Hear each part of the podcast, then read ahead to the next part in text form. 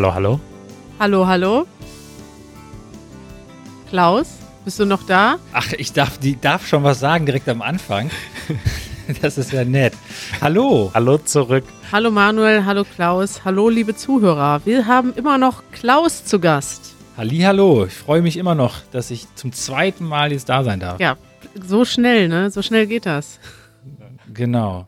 Da wirst du einmal eingeladen zum Podcast, bist du direkt zweimal da. Das äh, hätte ich, damit hätte ich nicht gerechnet, ja. Äh, wie fandet ihr gerade mein Pfeifen zum Intro? Besser als dein Chips essen. Ich wollte es gerade andersrum sagen. Oh. Also, äh, ich weiß nicht, war da hast du absichtlich so gepfiffen oder kannst du nur so pfeifen? Ich, ich habe ab, ab, äh, äh, ähm, absichtlich so gepfiffen. Man merkt, Klaus fühlt sich äh, langsam wohl hier im Podcast. Jetzt kommen hier schon die Seitenhiebe. Ja. Ja. Pass mal auf, Kleine. ich habe eine E-Mail bekommen von Olivia. Und das, äh, das, der Betreff der E-Mail ist Team Chips. Sie schreibt, Hallo Kari, das mit den Chips fand ich ziemlich witzig. Normalerweise würde es mich schon ein bisschen nerven, aber diesmal irgendwie nicht. Vielleicht liegt es daran, dass man viele Dinge aus einer anderen Perspektive sieht, wenn man eine Fremdsprache lernt. Oder vielleicht auch nur, weil deine gute Laune ansteckend ist. Danke, Olivia. Großartig. Und hast du es gesehen? Heute hat auf unserer Patreon-Seite ein Mitglied von uns auch gepostet. Ich rufe es gerade auf. Und zwar von Brent. Ja, Erstens, ich bin auf Team Chips Kari. Lol. Was, an wen richtet sich dieses LOL, Brent? An mich oder? an, an sich selber. Das er ist überrascht, dass er Team Chips ist. Ja. Ja, guck mal, so, so ist das, ne? Wir haben ein paar tausend Zuhörer und wir haben gefragt, findet ihr das gut, dass ich äh, Chips gegessen habe im Podcast? Und zwei haben ja gesagt. Ich finde, das ist Beweis genug, dass es ähm, positiv ankommt. Denn man muss ja immer damit rechnen, dass diese zwei Personen stehen ja für viele Leute, Ja. die, äh, die uns nur keine E-Mail schreiben, ne? Ja. Ja, Manuel. Also wollen wir das jetzt öfter machen, dass wir was essen? Klar. Iss, iss gerne, was du möchtest im Podcast. Ich gebe mich geschlagen. Ich, irgendwann machen wir das mal so, wir machen ein Schmatzquiz. Also ich esse was und du musst raten, was ich esse. Sehr gut, sehr gute Idee. Da reden wir dann über Essen. Klaus, würdest du das auch gut finden als treuer Ich Zuhörer? fände das, ich fänd das super und ich fände das auch gut, wenn man dann die Zuhörer noch mit einbindet, ne, das Schmatzen der Woche. und dann muss man raten, was es ist. Und äh, wer das richtig errät, der bekommt irgendwie ein Easy Germ Paket zugeschickt. Mit nur dem Essen dann. Also, ja, genau. Ey, oh Mann. das ist eine geniale Idee. Manuel, wir brauchen einen neuen äh, Jingle für das, das äh, Schmatzen der Woche. Okay. Äh, ja, okay. Ich sehe, Manuel ist total begeistert. Dann lass uns doch zum Thema kommen. Thema der Woche. Ja, wir haben immer noch das gleiche Thema der Woche wie schon am Anfang der Woche. Wir reden heute über Schule. Und mit dabei ist unser Schulexperte Klaus. Halli, hallo. Ja, Schule, großes Thema. Wir waren letztes Mal stehen geblieben. Letztes Mal haben wir erklärt, welche Schulformen es in Deutschland gibt. Wir haben darüber gesprochen, dass es äh, in jedem Bundesland andere Regeln gibt. Also in Deutschland ist äh, das Bildungssystem föderal strukturiert. Das heißt, in jedem Bundesland kann es, ein andere, kann es andere Regeln geben, sogar andere Schultypen und unterschiedliche also es gibt eine unterschiedliche lange Zeit, in der man zur Schule geht. In manchen Bundesländern zwölf Jahren, in manchen 13. Das ist ja schon ein bisschen krass, oder? Ja, und es wird ja im Grunde noch komplizierter. Also was wir oder worüber wir letztes Mal gesprochen haben, das war ja nur so ein kleiner Ausschnitt von dem Gesamtbild. Also es gibt da noch ganz viele andere Schulformen und Unterscheidungen, vor allen Dingen auch zwischen den einzelnen Bundesländern. Ähm, apropos Fachbegriffe, du hast gerade auch schon wieder föderal gesagt. Ich weiß nicht, ob der Begriff äh, allen bekannt ist. Ja. Ähm, das bedeutet im Grunde genommen, dass äh, wir verschiedene Bundesländer haben, die alle zusammen ein äh, ja ein, eine Gemeinschaft bilden. Das ist der Bund, deswegen heißen wir auch Bundesrepublik. Und Föderalismus bedeutet sozusagen diese äh, Gemeinsamkeit von unterschiedlichen Bundesländern. Dass halt äh, wir föderal zusammen mit unterschiedlichen Ländern Politik machen. Ey Klaus, ne, da kommt richtig der Sovi-Lehrer in dir durch. Ja, ich, ich versuche das so ein bisschen zu drosseln. Entschuldigung.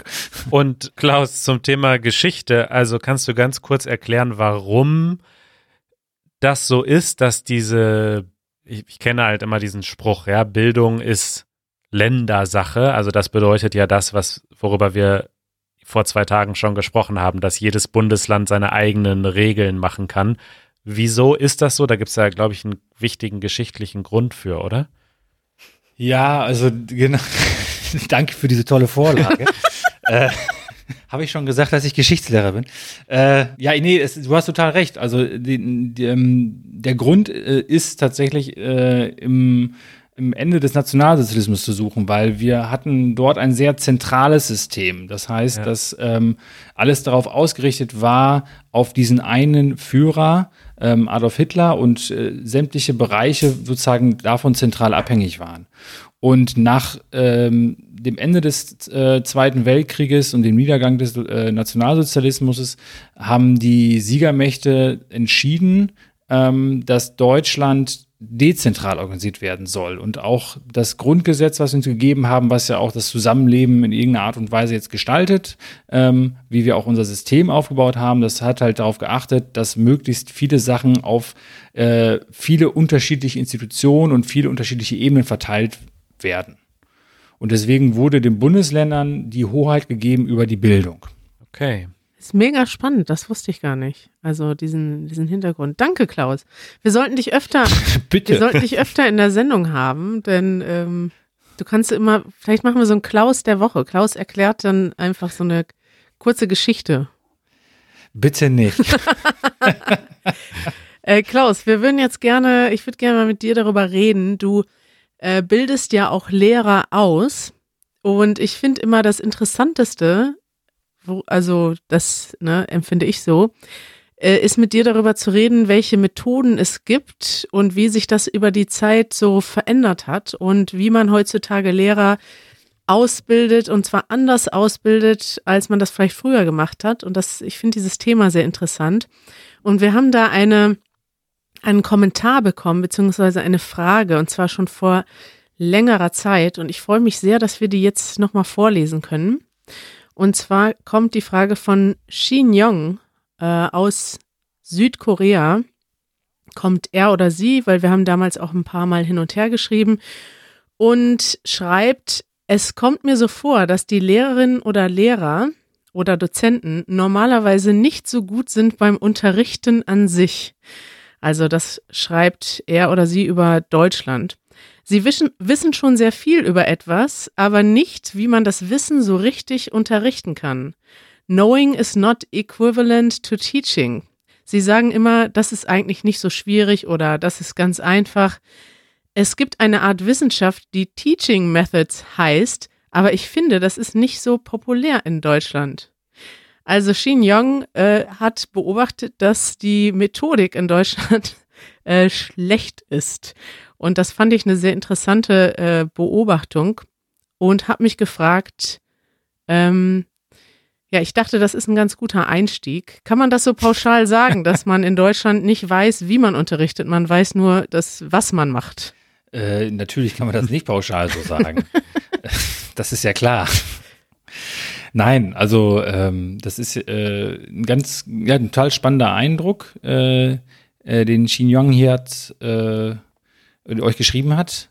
Ähm, also natürlich gibt es auch ähm, Teaching Methods in Deutschland. Also es nennt sich Didaktiken. Und dann gibt es allgemeine Didaktik, Erziehungswissenschaften ähm, und es gibt auch für die einzelnen Fächer gibt es dann Fachdidaktiken, wo dann auch zum Beispiel an Universitäten gelehrt wird, ähm, wie man tatsächlich Wissen auch vermittelt. oder wie man Unterricht gestaltet, wie man zum Lernen anleitet. Also da gibt's ja ganz unterschiedliche Ansätze und das entwickelt sich natürlich auch über die Jahre und Jahrzehnte. Also es gibt in bestimmten Zeiten gibt es halt bestimmte Methoden, die dann sehr en vogue sind, die dann besonders als modern und als gut angesehen werden und das verändert sich natürlich über die über die Lauf über den Lauf der Zeit. Also es ist immer so ein dynamischer Prozess, wie das ja in fast allen Wissenschaften ist. Und gleichzeitig gibt es natürlich auch zwischen den einzelnen Ländern große Unterschiede, was auch so äh, ja Unterrichtsgestaltung angeht. Ich gehe davon aus, dass in Südkorea ähm, Schule und auch Unterricht schon anders organisiert wird, als das zum Beispiel in Deutschland der Fall ist. Vermute ich, weiß ich nicht. Das ist spannend. Gibt es denn so etwas, oder vielleicht wollen wir mal darüber reden, wie sich das verändert hat erstmal. An, wie erinnert ihr euch denn an eure Schulzeit? Äh, wie wurde dort unterrichtet? Gab es da so etwas wie, äh, sag ich mal, Unterrichtsmethoden, die in den 80ern äh, und 90ern en vogue waren? Du sagtest eben, es äh, verändert sich ja über die Zeit. Ja, weiß nicht, wie war das bei euch? Also. Manuel, hattest du guten Unterricht in der Schule? Ich musste tatsächlich bei dieser Frage direkt an verschiedene Lehrer zurückdenken und bei mir war es ein, ein totales Spektrum. Also es gab so Lehrer, die gefühlt schon seit 100 Jahren Lehrer waren und die auch mit so einer Methodik und so einem Enthusiasmus gelehrt haben, also die sich einfach vorne hingestellt haben und irgendwas erzählt haben und man ist einfach eingeschlafen und es war den Lehrern auch egal, dass man eingeschlafen ist. Also solche Lehrer gab es und dann gab es andere Lehrer, die dann oft relativ jung waren oder neue Lehrer, die dann eben ganz anders waren, die total enthusiastisch waren und neue Medien, haben wir das immer genannt, genutzt haben. Also, was weiß ich, äh, halt kein Overhead-Projektor mit einer Folie, sondern womöglich einen Beamer und einen Computer und sowas alles. Und ich kann mir vorstellen, dass das jetzt wahrscheinlich genauso ist. Dass man ist ja quasi, die meisten Leute sind ja dann sehr lange Lehrer. Also Lehrer ist ja so ein Beruf, den macht man in den seltensten Fällen für zwei Jahre und dann macht man was anderes. Also die meisten machen das ja schon quasi ihr gesamtes Leben. Und ich vermute, dass das dann manchmal so eine Generationenfrage ist. Ich weiß nicht, wie seht ihr das? Also bei mir an der Schule war das auch so, dass als wir zum Gymnasium kamen, also mit zehn, elf Jahren, da war Christoph, den ihr ja auch kennt, zumindest Klaus, der jüngste Lehrer und der war da Mitte 40. Und das sagt, oder Anfang 14, das sagt schon alles. Mittlerweile ist er an der gleichen Schule, glaube ich, der älteste Lehrer. Also da hat sich das Kollegium jetzt komplett verändert. Und ja, bei uns war das damals so, dass der Großteil unserer Lehrer über 50 Jahre alt war. Mhm. Und da waren tatsächlich noch so richtige Koryphäen bei, die irgendwie, ja, die, von denen schon Generationen von Schülern schon darüber geschimpft haben, wie langweilig da der Unterricht ist. Oder die besonders streng waren, ja. die so versucht haben, so einen klassischen Unterricht zu machen mit besonderer Strenge und Härte. Und dann gab es einige Lehrer, die waren besonders verpeilt oder haben, die waren dafür bekannt, dass man im Unterricht viel Scheiß machen konnte. Ja. Aber ich ja. muss sagen, ich hatte keinen Lehrer, der mich so richtig methodisch begeistert hat. Und wenn ich jetzt Leute wie Klaus oder Martin treffe und manchmal habe ich ja auch ein bisschen Unterricht bei euch mitbekommen, weil wir schon mal gemeinsam an Projekten gearbeitet haben, dann bin ich immer ganz, ich finde das immer total positiv und ich stelle mir in so ein bisschen romantisch vor, dass heutzutage alle Lehrer toll sind und neue Methoden haben und mit den Schülern ganz anders arbeiten, als unsere Lehrer das gemacht haben. Und genau so ist es. Ich, nee, also ich fand das ganz spannend, was Manuel gerade sagte mit diesen Lehrertypen. Ich habe irgendwann auch mal so ein tolles Bild gesehen, wo ähm, das gibt's glaube ich auch so von von so Unternehmenstypen oder so weiter, Berufstypen, wo halt dann irgendwie so zehn verschiedene Lehrertypen dargestellt worden sind. Und da gab's halt auch wirklich, also die natürlich sehr überzeichnet waren, aber wenn man mal so überlegt, auch an seine eigene Schulzeit zurück, dann weiß man, also jeder Typ, den hatte man auch irgendwie mal. Ja. Ne? Also es sind genauso solche äh, Typen, die du gerade gen genannt hast. Also wer mir noch so einfällt, ist der, der, der Sitzlehrer, der reinkommt, sich vorne ans Pult sitzt, ja. äh, setzt und dort 45 Minuten äh, sitzen bleibt und danach wieder rausgeht. Die gibt's ja auch. Ja. Was, was machst, ja. Wie machst du das so mit äh, Körperhaltung und Bewegung im Unterricht, Klaus? Äh, ja, das ist ganz unterschiedlich. Ich selber bin ja immer relativ sehr bewegungsfreudig und äh, deswegen sitze ich eigentlich nicht so viel an einer Stelle, sondern bewege mich schon sehr viel im Raum. Mhm. Also das äh, ist aber auch eine Typfrage einfach. Ne? Es gibt Leute, die können ein bisschen besser so auf einer Stelle stehen und ruhig bleiben. Das ist bei mir eher so nicht der Fall. Ich habe mal einmal im Bio-Unterricht meine Bio-Lehrerin geärgert, indem ich mit der Armbanduhr die Reflexion von dem Sonnenlicht, was durch die Fensterscheibe reinkam, abgelenkt habe in ihre Augen. Ich habe sie also quasi mutwillig geblendet. Gemobbt dacht, hast du sie. Und ich dachte, sie wüsste nicht, von wem es kommt, aber es war wohl sehr offensichtlich.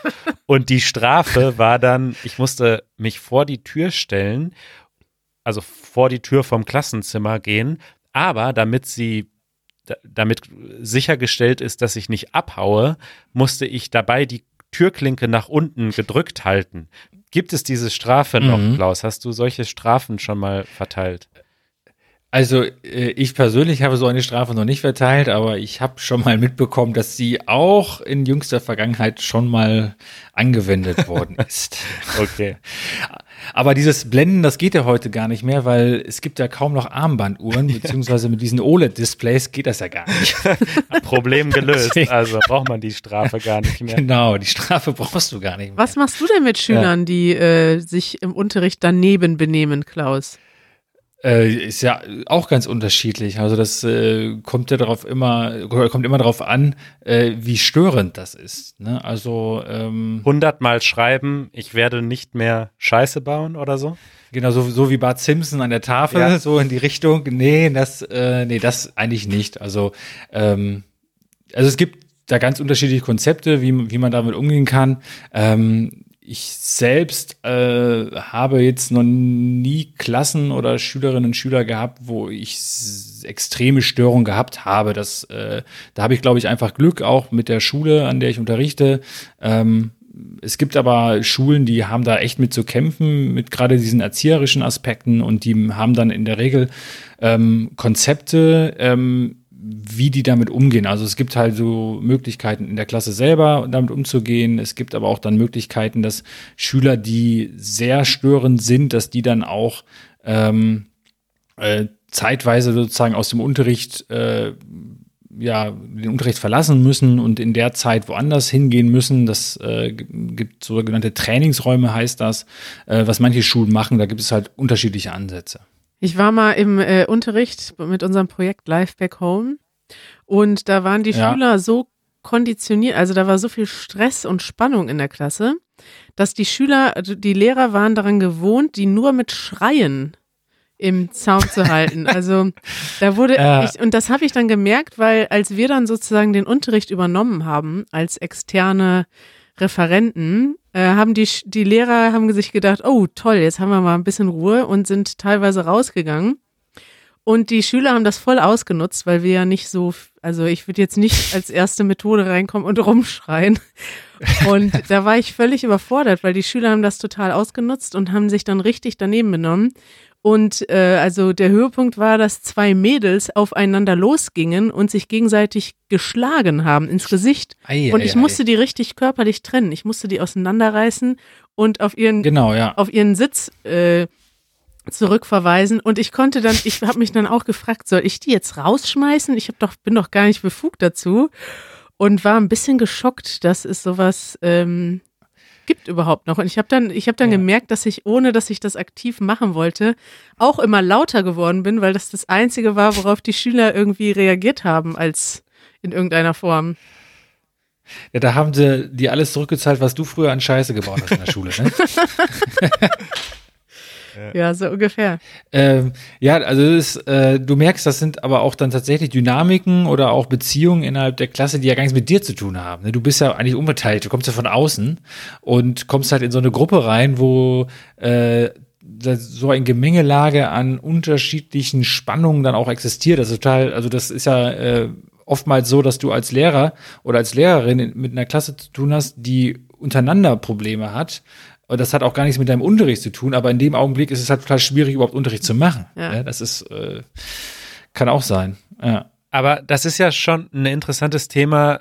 ich sag mal, Autorität. Mhm. Ich erinnere mich auch daran, dass meine Schulklasse je nach Lehrer oder Lehrerin sich komplett anders verhalten hat. Und es gab Lehrer, da haben einfach alle geredet während des Unterrichts. Also wir haben uns jetzt nicht geschlagen oder so, aber wir haben einfach alle miteinander gequatscht und der Lehrer stand einfach vorne und hat das einfach ignoriert und war quasi machtlos und hat einfach denen, die dann zugehört haben, was erzählt und die anderen haben halt gequatscht. Und dann gab es andere Lehrerinnen, die waren quasi so stark in ihrer Autorität, nicht in dem Sinne, dass sie geschrien haben, sondern die hat man einfach anders respektiert.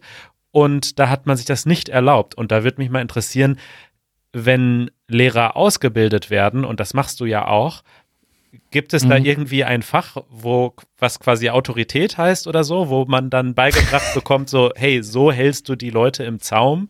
Genau, also tatsächlich, ähm, Erziehung ist ja auch Teil des Lehrerauftrages oder des Lehrerinnenauftrages. Deswegen spielt das natürlich auch in der Ausbildung eine große Rolle. In der Uni ähm, auch, ähm, aber auch in dieser zweiten Teil oder diesem zweiten Teil der Ausbildung, der dann schon äh, sehr, sehr praxisorientiert ist, wo ich ja dann auch äh, mit dabei bin, ähm, da spielt es auch eine Rolle. Und ähm, man, man hat halt dann, man geht in der Regel immer von einer Situation aus und versucht halt dann zu überlegen, in, in einer bestimmten Situation, wie könnte man reagieren, äh, welches Ziel habe ich dabei und äh, wie erfolgreich ist, ist das Vorgehen. Ne? Also wenn jetzt zum Beispiel mal angenommen, du hast eine Situation, wo du, äh, es ist Unterricht, es gibt ein Unterrichtsgespräch, also man redet miteinander über ein bestimmtes Thema ähm, und da sind halt zum Beispiel zwei Schüler, die reden jetzt miteinander und man merkt auch, die reden nicht über das Unterrichtsthema, sondern die beschäftigen sich gerade mit irgendetwas anderem. So, was würdest du machen, Manuel?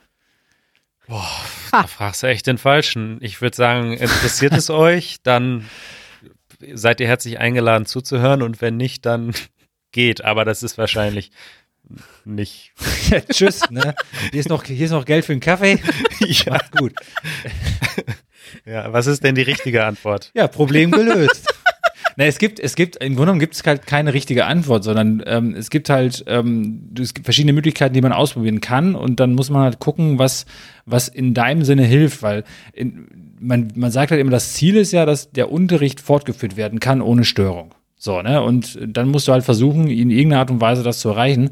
Und du kannst, also der, ein Ansatz wäre, dass man zum Beispiel seinen Stand im Raum verändert als Lehrer, dass du, oder als Lehrerin, dass du erstmal in die Richtung von denen gehst. Sich direkt dahinter stellen. Ja, nicht direkt dahinter, aber dass man vielleicht einen Blickkontakt aufnimmt oder dass man sich in die Richtung bewegt, dass die merken, dass du das registriert hast, dass sie jetzt gerade miteinander quatschen. Und oftmals, das kommt immer auf die, auf die Gruppe an, aber oftmals reicht das schon aus, um das zu unterbinden. Und dann, das heißt, das Ge- Unterrichtsgespräch läuft eigentlich weiter und du hast halt quasi nur durch so eine ganz äh, niederschwellige äh, Aktion konntest du sozusagen darauf reagieren. Aber das ist natürlich ähm, nur eine Art und es gibt natürlich auch Unterrichtsstörungen, die, die größer sind, wo man dann auch sagen kann, ich muss jetzt an dieser Stelle den Unterricht unterbrechen Ja.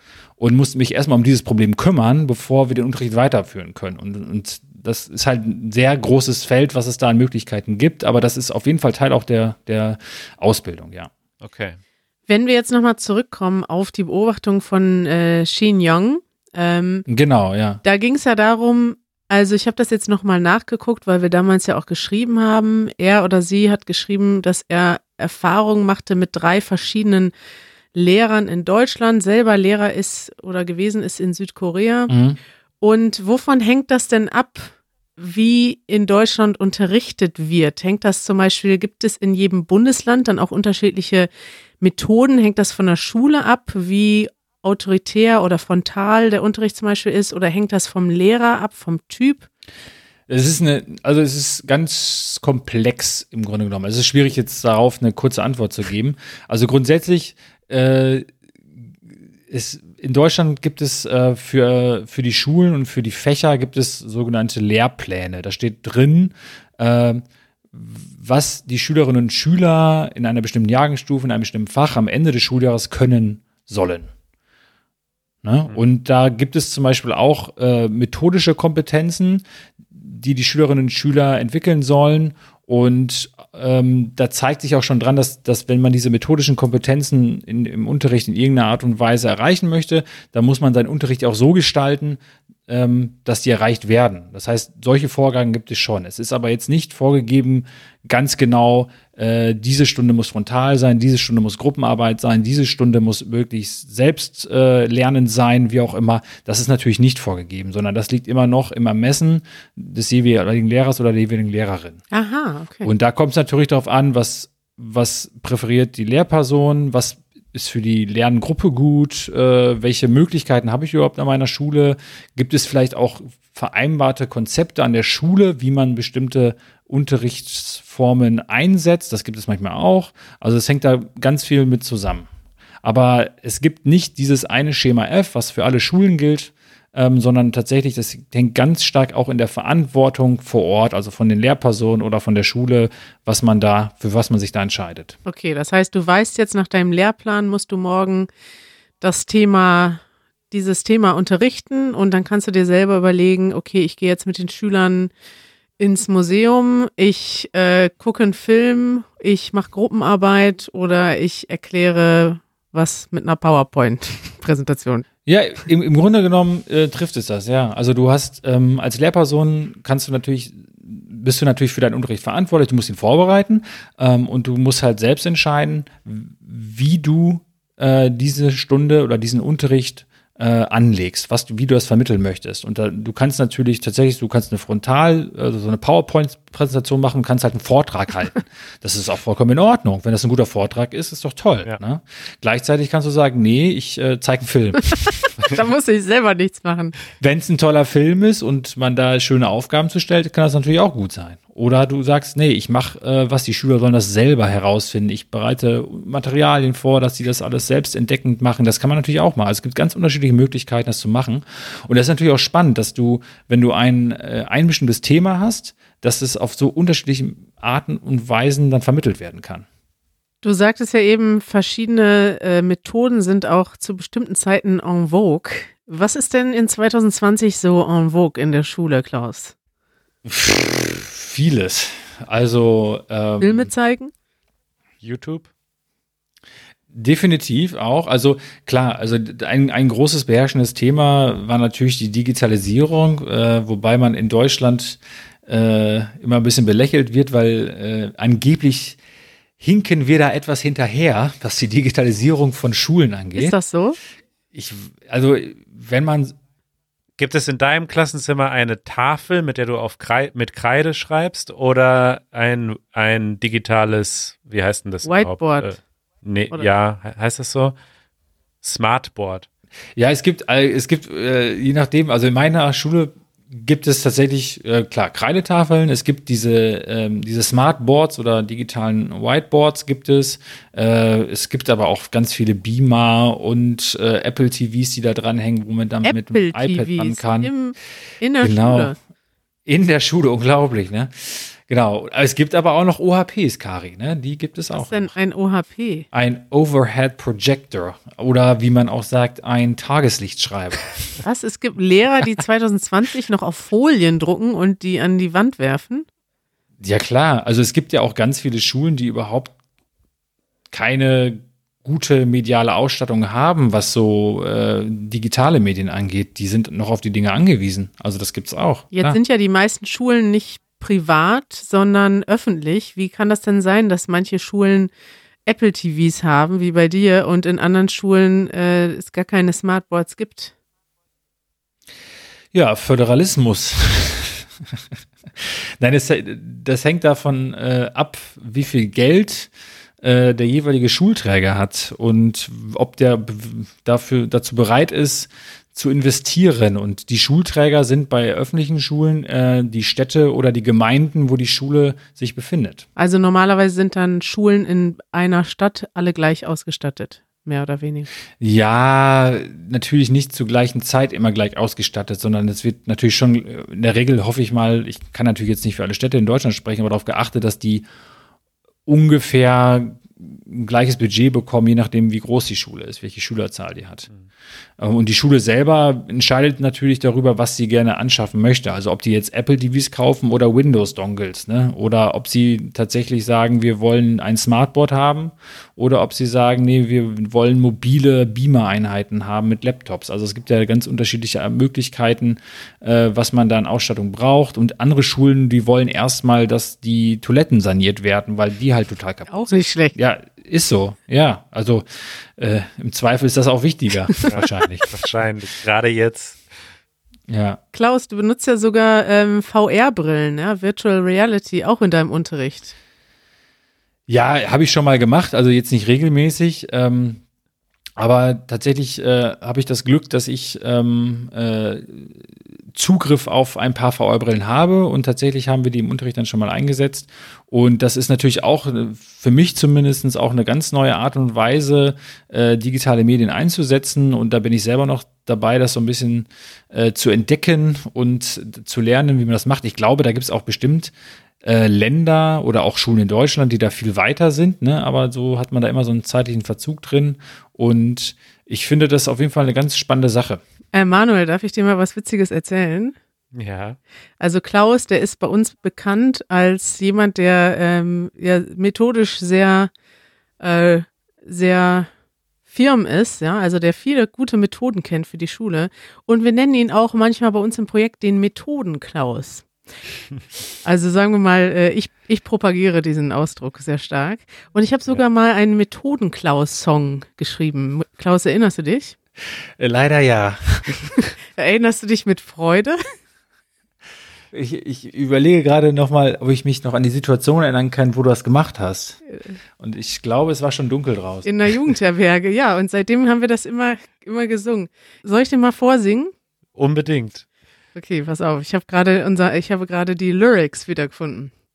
Wem gehen nie die Methoden aus? Methodenklaus, Methodenklaus, Methoden, Toden, Todenklaus. Besser als des Goethes Faust? Methodenklaus, Methodenklaus, Methoden, Toden, Todenklaus. Wer ist unsere Methodenmaus? Methodenklaus, Methodenklaus. Ja, so geht es dann weiter. Ich habe einige, äh, ich habe einige ich hoffe sehr, dass einige Schülerinnen und Schüler von dir diesen Podcast finden, Klaus, und äh, dich in Zukunft singend mit diesem Lied begrüßen. Das wäre auch mein Wunsch.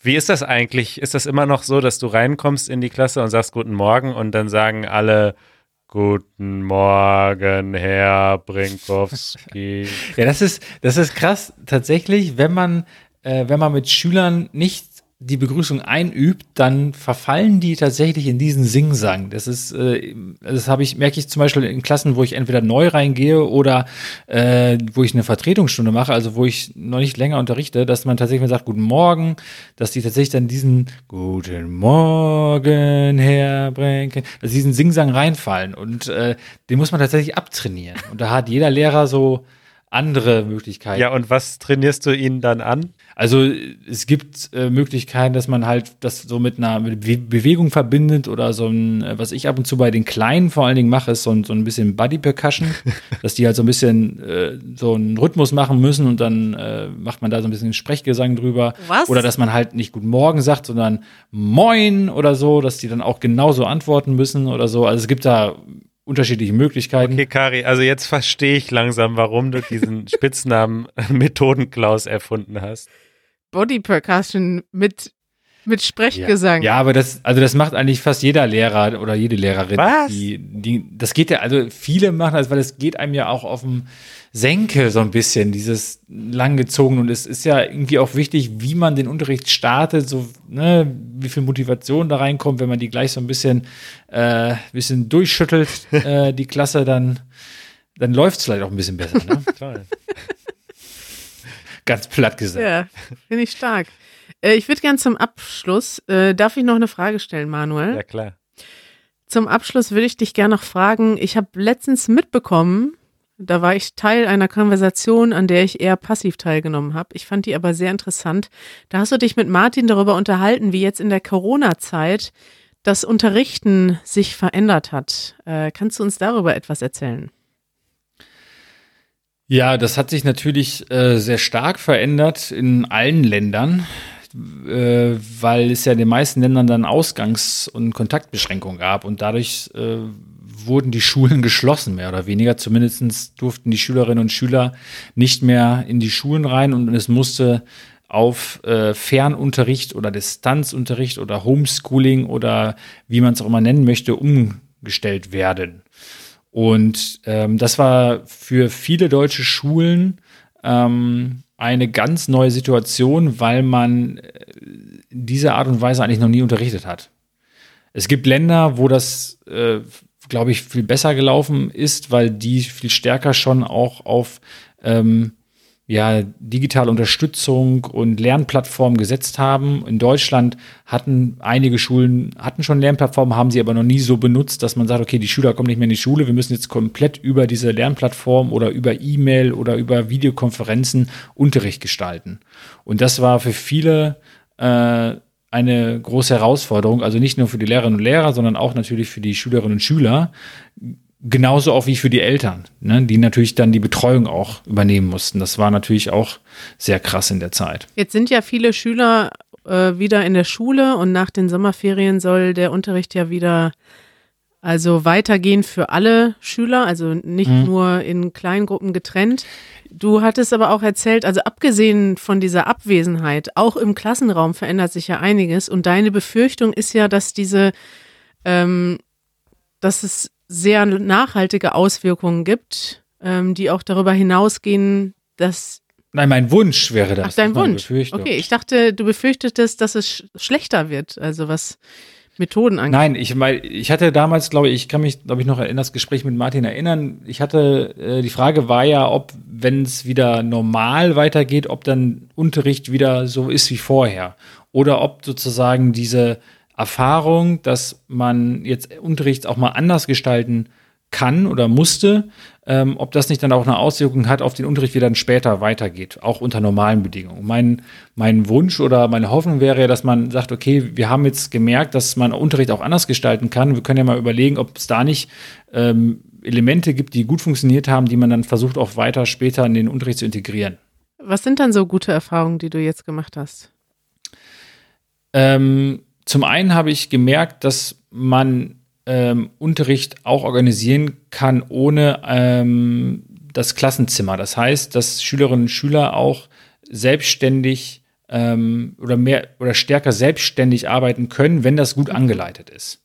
Auf der anderen Seite hat man aber auch gemerkt, dass ähm, viele Schüler ähm, gut klargekommen sind, aber auch viele Schülerinnen und Schüler ähm, doch stärker Unterstützung brauchen. Das heißt, man muss stärker sch drauf schauen, welche Schülerinnen und Schüler brauchen diese Unterstützung und wie kann man diese Unterstützung denen auch äh, geben. Ne? Also das hat man jetzt, glaube ich, sehr stark gemerkt. Spannendes Thema. Vielleicht Absolut. unterhalten wir uns dann äh, Ende des Jahres nochmal drüber, wenn es einen längeren Zeitraum gibt. Ich habe jetzt noch einen kleinen Aufruf. Ja? Also Manuel hat es ja eben schon gesagt. Liebe Schülerinnen und Schüler von Klaus Brenken, wenn ihr zuhört, dann würde es uns sehr freuen, wenn ihr Klaus ab, äh, ab morgen mit folgendem Ruf in der Klasse begrüßen würdet, nämlich wem gehen nie die Methoden aus? Methodenklaus. Methodenklaus. Methodenklaus. Methoden, Toden, Todenklaus. Und ihr könnt dann auch selber reimen und vielleicht jede Woche einen anderen Gruß bringen. Das ist dann eine kleine Überraschung für Herrn Brenken. Fändest du das witzig, Klaus? Nee. Meinst du, deine Schüler hören hier zu? Äh, weiß ich nicht. Kann ich mir nicht vorstellen, nee. Es haben ja schon einige deiner Schüler auch Videos gesehen mit dir, ne, bei Easy German. Äh, ja, das ist tatsächlich schon vorgekommen, aber das fand, das gab es eigentlich ein gutes Feedback. Von daher, das war in Ordnung. ja, dann werden wir mal dafür sorgen, dass sie diesen Podcast auch finden, wenn sie dich googeln. Das weiß ich zu verhindern. Klaus, es hat uns sehr gefreut, dass du zu Gast warst. Ja, vielen Dank, dass ich äh, da sein durfte.